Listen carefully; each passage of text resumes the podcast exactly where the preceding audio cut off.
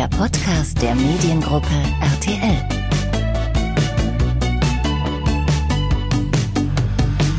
Alles neu bei Klamroths Konter. Moderator Luis Klamroth produziert seinen NTV Polit Talk ab sofort selbst und rückt vor in die Primetime, montags um 20.15 Uhr. Im Mediengruppe RTL Podcast haben wir ihn gefragt, was sich denn nun ändert. Für ihn, für die Sendung und für die Zuschauer. Und wie das für ihn auch war und ist, mit dem Label als jüngster Polit-Talker Deutschlands den Spitzenpolitikern auf den Zahn zu fühlen. Viel Spaß beim Hören. Du bist jetzt seit 2016 mit Klambrutz Konter auf Sendung bei NTV mit deinem Polit-Talk. Seit diesem Jahr aber erstmals in Eigenregie mit der eigenen Produktionsfirma. Was verändert sich jetzt dadurch? Ja, da verändert sich äh, vor der Kamera und hinter der Kamera so einiges. Also ist natürlich äh, erstmal mega spannend, mega aufregende Zeit für mich überhaupt persönlich. Eine eigene Produktionsfirma gegründet äh, Ende letzten Jahres. Ähm, Klamrots Konter werden wir jetzt produzieren. Das ähm, ist erstmal super aufregend und gibt mir natürlich aber auch irgendwie die Freiheit, ähm, so ein bisschen mehr das zu machen, ähm, wie, wie ich die Dinge sehe und die Dinge umzusetzen, wenn ich Ideen habe. Ähm, das ist super schön und da wird sich einiges verändern. Also einmal verändert sich zwangsläufig äh, was, nämlich wir wechseln die Location. Wir gehen ins Studio, äh, wir bauen da gerade eine sehr coole Deko für. Ich glaube, die ähm, wird aussehen, anders aussehen, als man das so sonst so kennt aus dem Fernsehen. Das ist zumindest die Hoffnung.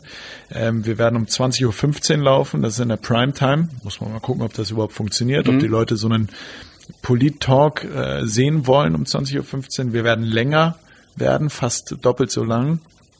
Das heißt, also so rund 40 Minuten dann jetzt? Genau, äh, je nachdem 35 äh, wahrscheinlich eher, aber mhm. genau. Ähm, und da ändert sich natürlich an der Dramaturgie von so einer Sendung äh, auch schon mal was. Ähm, und da haben wir uns einiges überlegt, da wird einiges kommen. Ähm, zum Beispiel auch vielleicht mal ein zweiter Gast. Klamuts Konter bisher ja immer ein Gast. Äh, das wird auch der Kern bleiben, das konfrontative, mhm. äh, interessante Einzelgespräch mit einer ähm, spannenden Person, einer Entscheiderin, einem Entscheider. Ähm, aber ähm, wenn es sich anbietet, wenn die Konstellation spannend ist, dann kann ich mir gut vorstellen, dass wir auch mal einen zweiten Gast dazu holen. Ähm, vielleicht nicht die ganze Sendung über, sondern äh, zum Ende hin. Und wir ähm, bauen so ein paar Gimmicks noch ein, die ähm, der ähm, Dramaturgie noch so ein bisschen helfen sollen im Gespräch. Äh, aber ich weiß nicht, ob ich da jetzt schon alles verraten Kannst du irgendeine Kleinigkeit schon verraten, was, was so ein Gimmick ist, was man sich darunter naja, vorstellen wir bauen, äh, früher kannte man Klamots Konter, äh, da sitzen zwei Menschen äh, gegenüber und sprechen miteinander. Mhm. Das war auch spannend und das hat auch gut funktioniert. Ähm, jetzt haben wir so ein paar mehr Möglichkeiten einfach. Also es wird äh, ein Screen geben. Äh, wir werden also Sachen einspielen können. Wir werden vielleicht auch mal einen Gast mit Sachen konfrontieren können, die er oder sie früher mal gesagt getan, getweetet, wie auch immer mhm. hat. Das werden wir jetzt alles zeigen können und damit werden wir so ein bisschen rumspielen. Heißt das, die Sendung wird auch optisch dann so ein bisschen, ja, erwachsener möchte man nicht sagen, aber die, so mehr an die Primetime angepasst? Ja, die Sendung wird optisch ganz anders aussehen. Das wird, ähm, wir werden, wir haben es komplett neu designt. Ähm, es wird auch ein neues Logo geben. Es wird andere, werden andere Farben sein. Ähm, die Sendung wird optisch nicht mehr viel mit dem zu tun haben, was man vorher gesehen hat. Ich fand es vorher auch cool. Mhm. Äh, sonst äh, hätten wir damals schon auch was verändert. Ne? Ich fand das auch, äh, sah gut aus. Das war der Location geschuldet. Die Location war einfach super. Das war im Kraftwerk in ja. Berlin. Äh, gleich neben dem äh, Tresor-Club, was mhm. immer zu lustigen Szenen äh, geführt hat. Übrigens, ich schweife jetzt ab, aber ich erzähle es Nö, erzähl ruhig, Tresor-Club. Ähm, das, die haben, wir haben meistens montags aufgezeichnet, mhm. äh, auch mal vormittags äh, und äh, sonntags abends war im Tresor ähm, oft die die Partyreihe ähm, Herrensauna. Und okay. da gab es schon lustige Szenen manchmal, wenn dann die Staatskarossen vorgefahren sind mit ähm, einer Ministerpräsidenten oder einem Minister äh, äh, im Auto und dann liefen da aber halbnackte ähm, Männer, die nicht mehr ganz nüchtern waren, äh, lagen da im Gras oder liefen da halt rum. Das war schon immer ein Bild, was die Politikerinnen und Politiker, glaube ich, auch äh, beeindruckt oder irritiert hat zumindest. Also Kam war schon quasi direkt, direkt von der After Hour? Direkt von der After Hour und ähm, war aber, ähm, das war natürlich immer lustig, äh, aber man hat den Bass auch dann noch gehört bei uns im Studio und so, das gab ein paar Probleme. Aber wir wollen tatsächlich jetzt in der neuen Staffel auch versuchen, so oft wie möglich live zu senden. Mhm. Und da ist es, bietet sich logistisch natürlich an, in einem Studio zu sein, wo man dann die Sicherheit hat, dass es dann auch funktioniert, wenn man live sendet. Aus so einem Bunker, äh, der das Kraftwerk ja fast war, äh, ist es dann tatsächlich doch schwierig, logistisch einfach äh, auch live zu senden. Und insofern äh, freue ich mich auch drauf, jetzt ins Studio zu gehen. Das gibt uns noch ein bisschen mehr spielerische Möglichkeiten. Mhm. Im Kraftwerk war es übrigens, äh, das hat man nicht gesehen, aber schweinekalt im okay. Winter. Also so kalt, dass der Gast und ich ähm, bis bis die Kameras gelaufen äh, sind, äh, eigentlich immer im Wintermantel da saßen, okay. weil es so kalt war und dann kurz abgelegt haben und sofort nach der Sendung wieder angezogen. Man hat euch zumindest nicht zitternd gesehen, so ja, aber Ausgaben, ich, ich das gesehen habe. Ja, es gab tatsächlich äh, Momente, wo meine Beine richtig gezittert haben, weil es so kalt mhm. war. Äh, das also das ist auch jetzt, das ist jetzt so ein bisschen Hintergrund-Talk, aber das ist natürlich, macht auch was mit dem Gast, äh, wenn man in so einer Location ist, wenn es so kalt ist, wenn es ungemütlich ja. ist. Ähm, und das habe ich immer eigentlich als positiv wahrgenommen, dass es die Politikerinnen und Politiker rausgeholt hat aus ihrem Alltagstrott. Und das müssen wir jetzt mal gucken, ob wir was ähnliches hinbekommen im Studio. Wir werden es jetzt nicht äh, künstlich kalt machen, ja. aber dass man vielleicht eine Situation herstellt, die auch ungewohnt ist, die nicht ähm, das typische äh, Studio ist, äh, wo die Politikerinnen und Politiker ihr Lächeln anknipsen und wissen, jetzt liefere ich irgendwie mal ab, sondern dass sie reinkommen und denken, okay, das ist anders und vielleicht so ein bisschen aus der Komfortzone mhm. rauskommen. Ich weiß nicht, ob wir es schaffen, aber das ist zumindest äh, das Ziel. Klingt auf jeden Fall nach, nach einem guten Plan. Ähm, wo du jetzt schon sagtest, irgendwie, dass die ein bisschen aus der Komfortzone rauskommen oder dass es ungewohnt für die Politiker ist. Als du angefangen hast, ich glaube, du warst 27 zu dem Zeitpunkt und ich glaube, seitdem begleitet dich ja auch so ein bisschen dieses Label, der jüngste Polit-Talker Deutschlands. Wie war das am Anfang für dich mit diesem Label, dann den erfahrenen Politikern entgegenzutreten und wie war es gleichzeitig auch für die? Ja, das hat mir natürlich äh, eine gewisse Narrenfreiheit gegeben, auch am Anfang. Mhm. Ähm, und äh, das war ganz lustig. Die ersten Sendungen, da kannte die Sendung ja noch niemand und mich, mich auch nicht. Und dann kamen die Politikerinnen und Politiker rein und dachten sich, glaube ich, äh, zwischenzeitlich, wer ist denn der Typ mit dem ungepflegten roten Bart? Der setzt da, macht jetzt der Praktikant die Sendung. Mhm. Ähm, und waren dann überrascht, dass ich dann doch äh, gut vorbereitet war und ähm, denen irgendwie Paroli bieten konnte. Das heißt, das hat mir natürlich einen Vorteil verschafft, um ehrlich zu sein, äh, dann auch so jung ähm, und noch so unbekannt äh, in dem Bereich zumindest zu sein. Ähm, und mittlerweile kennen die Sendung natürlich jeder, äh, mhm. zumindest in dem, in dem, sagen wir mal, Politik-Kosmos. Äh, ja. Und ähm, das heißt, den Vorteil habe ich nicht mehr. Aber ähm, es erlaubt mir trotzdem, bin ich na, immer noch jung und wer weiß, der Jüngste wahrscheinlich auch, aber mhm. ähm, erlaubt es mir natürlich auch Fragen zu stellen, ähm, die ähm, ich gar nicht gekünstelt stellen muss, sondern die tatsächlich aus meiner jungen Perspektive ich, ich mir selber diese Fragen stelle und deswegen sie dann meinen Gästen auch stelle. Ja. Das sind andere Fragen, als die das normalerweise bekommen. Ich glaube, deswegen ist es auch interessant. Also es ist ganz klar, dass ja auch das Tolle an dieser Sendung. Ich lese morgens Zeitung, mache ich sowieso, weil es mich interessiert und stelle mir bestimmte Fragen, wenn ich die Sachen lese. Und diese Fragen, die ich mir dann ganz natürlich stelle, kann ich dann einfach äh, einmal die Woche den Entscheiderinnen und Entscheidern oder alle zwei Wochen ähm, die Fragen stellen. Was Besseres gibt's ja eigentlich gar nicht. Und äh, das kann ich, äh, weil ich noch relativ jung bin, ähm, ganz unverfroren machen. Ähm, und das sind sicher dann auch andere Fragen, als die andere stellen würden. Das heißt, die ähm, erlauben es dir, wenn man so will, auch eher, dass du mal frech bist, ein bisschen nachbohrst oder auch mal ein bisschen provokanter bist. Ja, weil sie es auch ein bisschen erwarten. Ja, es gibt natürlich auch die Situation, das äh, sieht man auch in manchen Sendungen, dass die Politikerinnen und Politiker äh, dann so ein bisschen mütterlich oder väterlich auf mich herabgucken und sagen, ja, der, ne, der kleine sowas so. Ähm, das äh, manchmal lasse ich das zu, manchmal schieße ich dann zurück. Mhm. Ähm, aber es sind zumindest äh, interessante Konstellationen. Ähm, ich glaube, die ähm, Erwartungshaltung bei mir mittlerweile ist schon, dass es kein einfaches Gespräch ist, aber dass es ein faires Gespräch ist. Ich glaube, das wissen alle. Da geht niemand raus mit einem Gesichtsverlust, mhm. außer man stellt sich jetzt ganz doof an.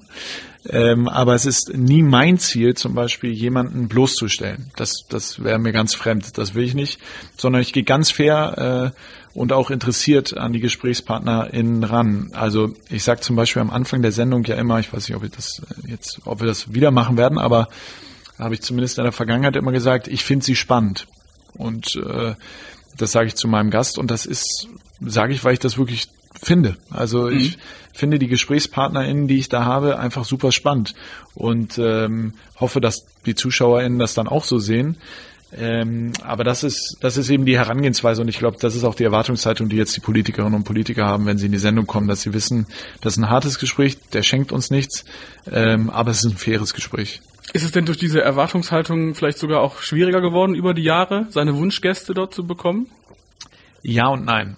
Es okay. ist, ähm, leichter geworden, Gäste zu bekommen, weil die Sendung bekannter geworden ist mhm. und die ähm, ähm, die Gäste äh, bei mir natürlich die Möglichkeit haben, netto, sage ich mal, früher 22 Minuten zu sprechen, jetzt noch viel mehr. Ja. In so einer Fünferrunde haben die vielleicht netto sechs Minuten Zeit äh, zu reden. Das heißt, das hat sich jetzt etabliert. Die Leute wissen, bei mir haben sie Zeit, auch mal in die Tiefe zu gehen. Wir können mal Themen richtig tief äh, besprechen. Aber natürlich, und da kann ich die verschiedenen Politikerinnen und Politiker auch verstehen, wissen sie mittlerweile auch, wenn es gerade bei denen nicht so gut läuft oder sie Sachen, äh, sag mal, äh, Sachen verbockt haben, dann wissen die auch, das spare das spare ich nicht aus in der Sendung, sondern da reite ich dann drauf rum oder will das erklärt wissen, mhm. wenn ich meine, da sind, da ist was inkonsistent da so.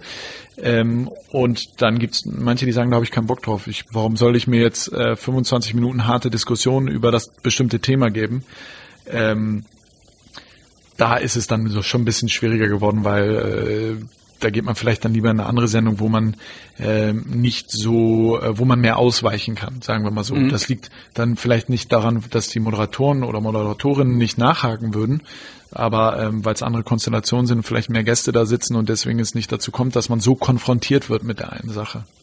Nun hast du ja über die Jahre auch schon einige große Kaliber zu Gast gehabt. Da waren Parteichefs dabei, da waren auch Minister schon dabei. Hast du noch persönlich so Ziele, also Wunschgäste, die du auf jeden Fall noch haben willst, auch wenn sie vielleicht schon drei, vier Mal abgesagt haben? Ja, natürlich. Also äh, ein, ein Wunschgast ist Uli Hoeneß. Uli Hoeneß, ja, okay. ist äh, einer meiner Wunschgäste, den hätte ich tatsächlich echt sehr gerne in der Sendung. Ich glaube, es ist einfach ein super spannender Typ mhm. äh, und äh, spielt ja in so vielen Bereichen mit. Er ist ein sehr politischer Mensch. Ja. Ähm, sowieso ist Sport ja nie unpolitisch, Fußball schon mal gar nicht. Äh, das ist ganz mächtiger Mensch äh, in, in, in der Wirtschaft sowieso. Ähm, der hat eine persönlich natürlich super spannende Geschichte, jetzt auch nochmal in den letzten Jahren. Ähm, und darüber würde ich gerne mit ihm sprechen. Ähm, hat mir schon ein paar Mal abgesagt, aber ich versuche es weiter. Mhm. Und politisch, das ist ja das Spannende, es bewegt, bewegt sich ja so viel, ähm, dass immer neue spannende Personen auch äh, auftauchen. Und ähm, das erschöpft sich eigentlich nicht, ähm, mit wem ich da sprechen möchte. Klar, wenn ich jetzt Angela Merkel sage, ähm, mit der, die würde ich auch gerne in der Sendung haben, das ist ja klar, aber wissen ja, sie gibt nicht so viele Interviews, mhm. aber äh, ich arbeite dran. Wer weiß, in ein paar Jahren vielleicht, ja. vielleicht ja auch, wenn sie, wenn sie dann durch ist mit der, mit dem ja. Bundes, mit der Bundeskanzlerschaft. Ja, dann kann man ja meistens sagt. auch mehr erzählen, als wenn man äh, gerade mittendrin ist. Aber meinst du, sie würde es machen oder meinst du, schätzt du sie eher so ein, dass sie dann sagt, so, ich verabschiede mich jetzt komplett und ich will überhaupt nichts mehr von irgendwem wissen? Nee, ich glaube, äh, die, wie die meisten Politikerinnen äh, und Politiker ja auch, ist sie ein politischer Mensch einfach. Ich glaube, so einfach abstellen äh, kann man das nicht, äh, sich aus Debatten rauszuhalten, wenn man einmal mittendrin war und auch Gegenstand mhm. der Debatten war, dann das macht sie jetzt ja auch schon manchmal gerne, dass sie einfach mal so ein paar Wochen ein bisschen abtaucht. Das stimmt, ja, das stimmt. Sie ist nicht die, das stimmt. Sie ist nicht die Kanzlerin, die sich überall äh, einschaltet. Da nicht die Medienkanzlerin. Ja, da hast du recht. Das, äh, das stimmt schon. Ähm, ich schätze mal, ähm, da wird es erstmal ein paar Monate Ruhe geben und dann wird sie sich schon irgendwie wieder einbringen. Ähm, wahrscheinlich nicht in der Tagespolitik. Das macht man ja äh, erstmal nicht. Äh, mhm. Eigentlich als äh, Ex-Kanzler, äh, aber wir wissen ja, wie es aussieht. Gerd Schröder schaltet sich ja auch bei der SPD von der Seitenlinie hier und da mal wieder ein. Immer mit dem, gerne, ja. Mit dem würde ich im Übrigen auch super gerne in der Sendung mal sprechen. Den ja. kenne ich auch persönlich, äh, aber ähm, äh, bisher hat er, glaube ich, nicht so die Lust zu kommen. Bleibt auch noch ein Ziel. Bleibt auch ein Ziel. Ja, man muss ja auch Ziele haben. Auf jeden Fall. Um jetzt nochmal zurückzukommen, es war ja wahrscheinlich für dich dann auch ein Ziel, auf die Primetime zu rücken, auf diesen 20.15 Uhr Slot. Jetzt wechselst du auch vom Dienstag auf den Montag mit der Sendezeit und wenn ich da mal so schaue, montags 20.15 Uhr, da läufst du direkt gegen Günther Jauch. Klar, in dem Fall mit Weltmillionär, aber er war ja auch selbst mal Polit-Talker.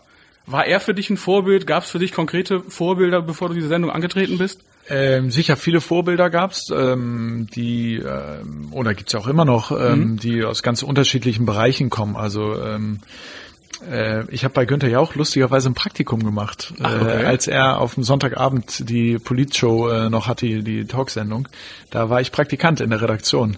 Äh, super Spaß gemacht. Es war eine also tolle Arbeitsatmosphäre, muss man echt sagen. Ich habe auch schon äh, bei anderen Sendungen Praktika gemacht äh, oder in, in anderen Bereichen Praktika gemacht, wo die Arbeitsatmosphäre überhaupt nicht so toll war. Aber bei äh, Günther Jauch muss man echt sagen, äh, das hat richtig Spaß gemacht. Und das waren tatsächlich auch die Wochen, wo ich ähm, mir überhaupt überlegt habe, dass sowas für mich in Frage käme, in, in so einem Polit-Talk, Polit-Journalismus, Fernsehjournalismus Bereich zu arbeiten. Ob jetzt vor oder hinter der Kamera war damals noch gar nicht Thema, aber Ähm, das war einfach so eine spannende Arbeit und so eine tolle Atmosphäre, die, da muss man einfach auch sagen, war Günther ja auch maßgeblich auch für verantwortlich.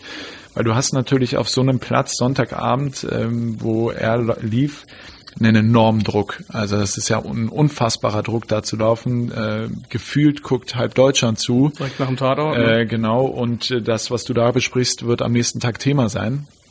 Und äh, diesen Druck hat er sein Team, äh, zumindest in der Zeit, in der ich da war, äh, nie spüren lassen. Überhaupt nicht. Der hat es nicht weitergegeben, diesen Druck, sondern er hat sich immer vor sein Team gestellt. Ähm, und insofern war das schon beeindruckend. Äh, und äh, zumindest ähm, was die Arbeitsatmosphäre ähm, innerhalb so einer Redaktion angeht, ist das schon eine Art Vorbild, ja. Ähm, wo du jetzt sagtest, du bist durch dieses Praktikum auch so ein bisschen auf die Idee gebracht worden, dann selber vielleicht auch in die Richtung zu gehen, Politjournalismus dann würde ich ja ganz gerne mal wissen, wie bist du denn überhaupt und wann politisiert worden, grundsätzlich? Ja, ich es gibt natürlich so ein paar Momente, die romantisiere ich vielleicht auch in der Rückschau, ähm, wo man sagen kann, da habe ich zum ersten Mal politische Erlebnisse gehabt. Mhm. Ähm, aber ganz klar, meine Eltern sind äh, einfach äh, sehr politische Menschen, äh, schon immer gewesen und haben uns auch so erzogen. Also ähm, es gab ganz oft Diskussionen zu Hause am Küchentisch. Äh, wir haben immer ganz viel über Themen geredet, die in der Welt passieren. Wir haben irgendwie zusammen äh, ganz klassisch Tagesschau geguckt und dann äh, über die Themen gesprochen, die, die dort passiert sind. Ähm, meine Eltern haben mich mit auf Demos genommen ähm, und dann gab es so ein, zwei Momente. Ähm, ich behaupte immer, der Irakkrieg, ähm, dass ich das schon auch richtig mitbekommen hätte, wie zumindest die Atmosphäre auf der Straße gespürt habe bei den Demos, wo mich meine Eltern mitgenommen haben.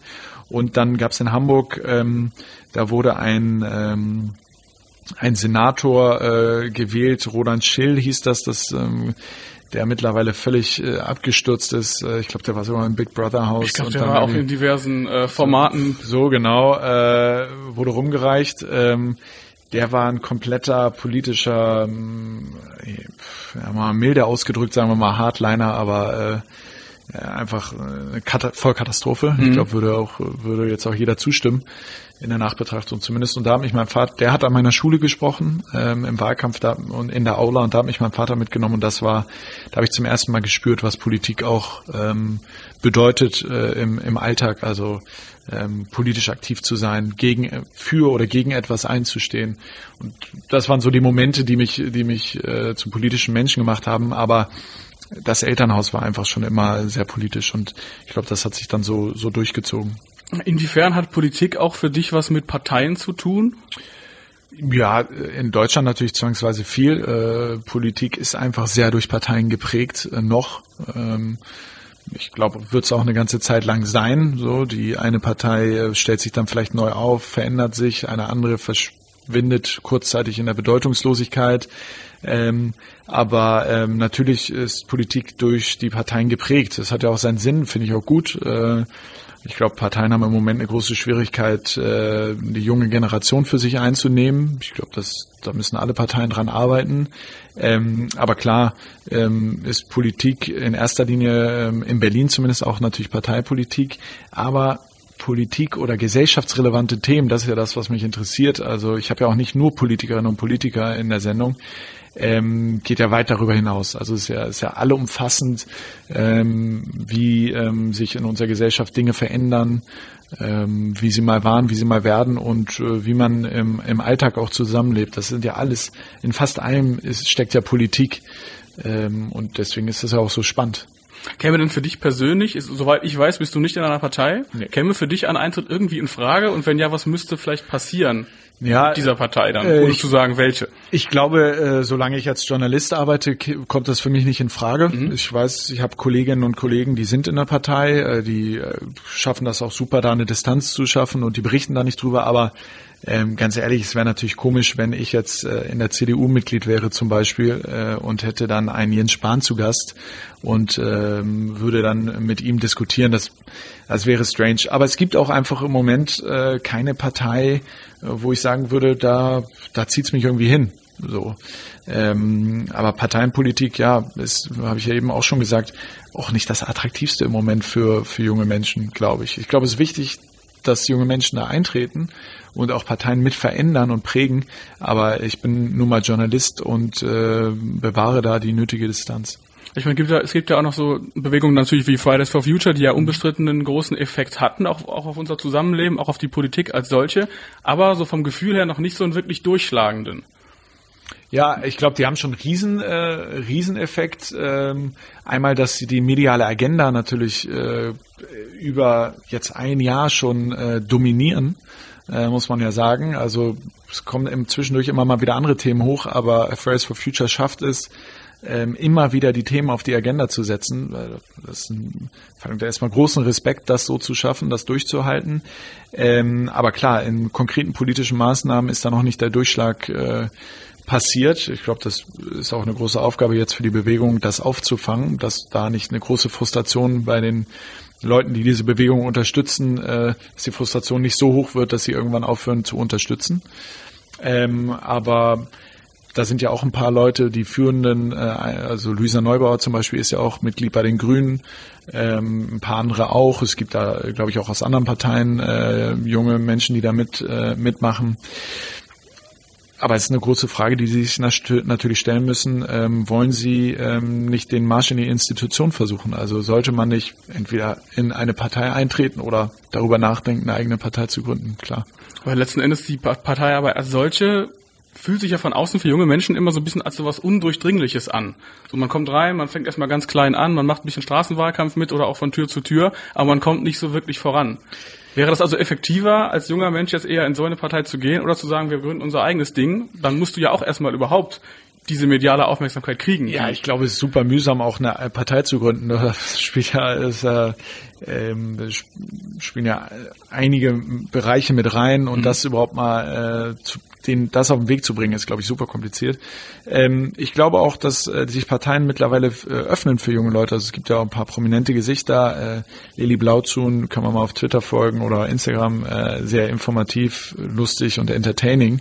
Äh, zum Beispiel die auch ganz offen anspricht. Äh, die ist bei der SPD, bei den Users, die spricht ja auch mhm. ganz offen an, dass es mühsam ist und sagt, erzählt aber auch, wie, wie ich finde, beeindruckend, wie toll die politische Arbeit aber auch ist und wie viel Spaß das machen kann. Ähm, und deswegen glaube ich, ähm, man kann Aktivist sein und äh, oder Aktivistin auf der Straße, wenn die Rolle hat und es bedeutet nicht zwangsläufig, dass man in eine Partei eintreten muss, um was zu verändern. Fridays for Future verändert ja Sachen. Äh, aber ähm, ich glaube, in Parteien kann man eben auch ganz viel verändern und da brechen gerade einfach auch Strukturen auf. Und wie schätzt du gerade in solchen Zeiten, wo Parteistrukturen aufbrechen, wo es generell auch sich so anfühlt, als wären es sehr unsichere politische Zeiten, wie schätzt du denn äh, eine, die Bedeutung einer Sendung wie deiner ein, die ja auch dann quasi von einem jungen Anchorman geführt wird? Ja, ich will das nicht zu hoch hängen. Also äh, alleine schon, um mir nicht selber Druck zu machen. Mhm. Wir machen auch nur Fernsehen. Also ähm, ich glaube, ähm, politische Formate, ob das jetzt im Bewegtbild, im Radio, im Podcast äh, äh, oder äh, in der schriftlichen Form äh, online oder auf Papier sind sind alle wichtig. So, das ist ähm, gehört zur Meinungsbildung dazu, ähm, sind im besten Falle informativ, äh, im schlechtesten Falle äh, drehen sie Debatten in Richtungen, die äh, Debatten sich nicht entwickeln sollten. Ähm, also ich glaube schon, dass man zumindest eine Verantwortung hat, wenn einem relativ viele Menschen äh, zugucken, ähm, dafür, wie man zum Beispiel Sachen framet, ähm, auf welche ähm, Themen man seinen Fokus auch legt. Äh, ja, macht man Themen vielleicht größer, indem man ähm, sie in der Sendung bespricht, obwohl sie eigentlich unwichtig sind. Ähm, bespricht man vielleicht äh, andere Themen, weil sie gut für Quoten sind. Das versuche ich zum Beispiel zu vermeiden. Ähm, und glaube, ich habe da auch so ein bisschen die Freiheit von NTV zu sagen, wir haben auch mal Gäste oder Themen, ähm, die, ähm, die ich super spannend finde, die vielleicht äh, nicht ganz auf der Hand aber liegen und vielleicht nicht der super Quotenrenner sind. Ähm, ich glaube, da hat man schon eine Verantwortung, aber ähm, ich werde mit der Sendung jetzt nicht die Welt verändern. Aber du hast ja schon den Anspruch, irgendwie jetzt auch allein durch diesen prominenteren Sendeplatz auch ein größeres Publikum anzusprechen. Du sagst du selbst, du willst die Sendung ein bisschen umstrukturieren, auch mit mehreren Gästen. Ja, natürlich. Also die, äh, die Ambition ist natürlich da, dass man auch eine äh, relevante Sendung schafft. Äh, eine Sendung, die Strahlkraft, Strahlkraft vielleicht über den Sendeplatz hinaus auch hat und natürlich auch Debatten vielleicht mit anstoßen kann, Teil von Debatten sein kann. Mhm. Das ist schon die Ambition. Ich freue mich da auch auf den 20.15 Uhr Sendeplatz, ähm, auch wenn ich weiß, dass ein großes Risiko ist, auch von NTV ähm, dass die das, dass die das eingehen, finde ich stark. Aber auch ein großes Vertrauen endlich. So, großes Vertrauen natürlich total. Ähm, Freue ich mich auch drüber. Ähm, aber ja, so ein Polit-Talk um 20.15 Uhr zu senden, das gibt's sonst nicht äh, im deutschen Fernsehen. Das finde ich schon super. Finde ich echt stark. Ähm, müssen wir mal gucken, ob es Vielleicht funktioniert. setzt man ja auch einen Trend damit. Vielleicht setzt man einen Trend, ja. Vielleicht laufen die bald alle um 20.15 Uhr, dann kriege ich ein Problem. Aber aber vielleicht gucken in dem Sinne ja auch deshalb auch weniger junge Leute diese Shows oder sind Ja. generell vielleicht auch ein bisschen Polit- Politik interessiert, weil diese beliebten Shows immer so mega spät kommen. Das kann sein, ähm, aber ich glaube, ähm, man, ähm, es geht da weniger um den Sendeplatz, äh, wann junge Leute was gucken, sondern eher, ob man relevante Inhalte produziert oder nicht. Ähm, und um ehrlich zu sein, am Ende des Tages ist mir völlig egal, wie ich die Leute erreiche, ob ich die jetzt ähm, über TV Now äh, am Handy erreiche oder ähm, zu Hause mit den Eltern zusammen vorm Fernseher. Ist äh, zweitrangig, Hauptsache die Inhalte kommen an. Apropos Leute erreichen mit relevanten Inhalten. Du bist auch beteiligt an einer App Ja. namens ähm, Diskutier mit mir. Kannst du mir erklären, wie diese App funktioniert? Ja, das ist ein gemeinnütziger Verein. Äh, den habe ich vor der Bundestagswahl zusammen mit äh, zwei Freunden gegründet. Ähm, da ähm, die hat zum Ziel, Menschen mit unterschiedlichen politischen Meinungen ins Gespräch zu bringen. Also ähm, Leute, die sonst vielleicht nicht miteinander sprechen, weil sie unterschiedliche Lebenserfahrungen haben, äh, aus unterschiedlichen Bereichen kommen, äh, sich politisch nicht nah sind, äh, die mal ins Gespräch zu bringen und dazu zu bringen, zu sehen, ach, es gibt noch andere Perspektiven auf bestimmte Themen. Ähm, die funktioniert wie so ein Mix aus einem Anti-Tinder und WhatsApp. Man, Okay. man äh, bekommt fünf Thesen, gesellschaftsrelevante Thesen, politische Thesen, swipet die links oder rechts, je nachdem, ob man zustimmt, und wird dann mit jemandem gematcht, der da anders denkt.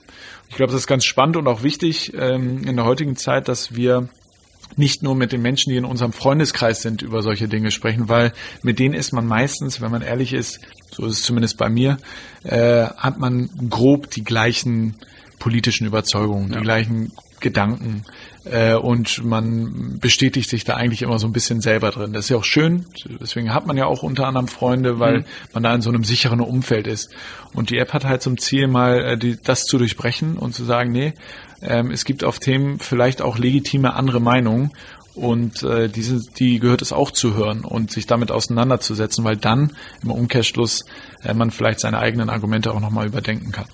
Und funktioniert das denn so, dass es quasi allgemein, also die Fragen zu allgemeinen Themen gestellt werden, oder seid ihr auch spezifisch? Wir haben jetzt nächsten Monat ähm, die Wahl in Hamburg und dann können wir quasi sagen, wir nehmen uns wieder wie der Wahlomat so ein bisschen die Themen dieser Wahl vor und stellen die dann dazu Debatte. Ganz genau, das machen wir auch. Also zur Hamburg-Wahl sind wir natürlich auch am Start. Äh, Da werden die Themen unter anderem, die in Hamburg diskutiert werden, Thema sein. Äh, Da werden wir äh, aber auch bundespolitische Themen diskutieren.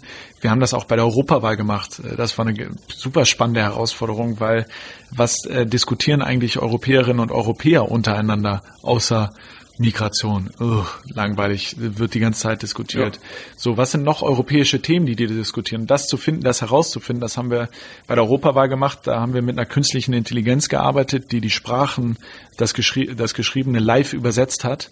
das heißt, okay. man konnte, wenn ich jetzt als deutsch äh, sprechender Mensch mit äh, einem Pol, äh, einer Polin äh, gechattet habe, dann habe ich ihre Antworten auf Deutsch gelesen und sie hat meine Antworten auf Polnisch gelesen.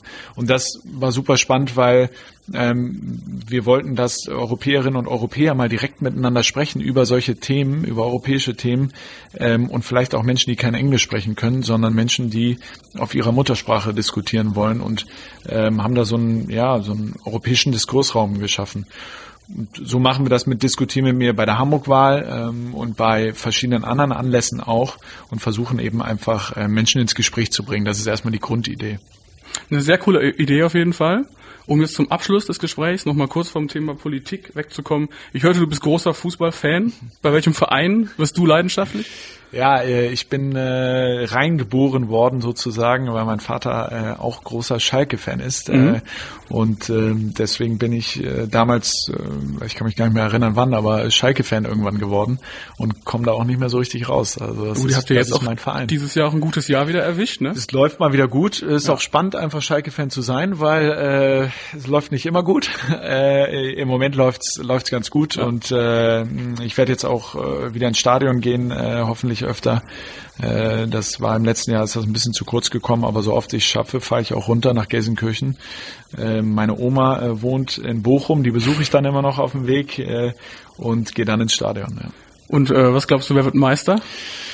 Ja, es sind natürlich die, äh, die üblichen Kandidaten äh, sind schon, also natürlich wird Bayern irgendwie ganz oben mitspielen. Ähm, ich bin mal gespannt, ob Dortmund äh, dieses Jahr nochmal, noch mal, müssen die glaube ich noch eine Schippe drauflegen. Also im letzten Spiele waren mhm. ja jetzt top, aber ähm, und dann äh, bin ich gespannt, wer da so als drittes noch mitschwimmen wird. Schalke sicher nicht. Schalke ist natürlich meistens dann so ein Kandidat, der so als dritter, vierter. Ja, ich glaube eher, ne? ich glaube eher als vierter, fünfter. Also äh, bei Schalke ist ja auch äh, das das altbekannte Problem, äh, wenn die jetzt einmal äh, eine gute Serie spielen, ein paar Spiele hintereinander gewinnen, dann wird direkt von Meisterschaft geredet. Insofern, äh, da da mache ich nicht mit. Ich bin da realistisch.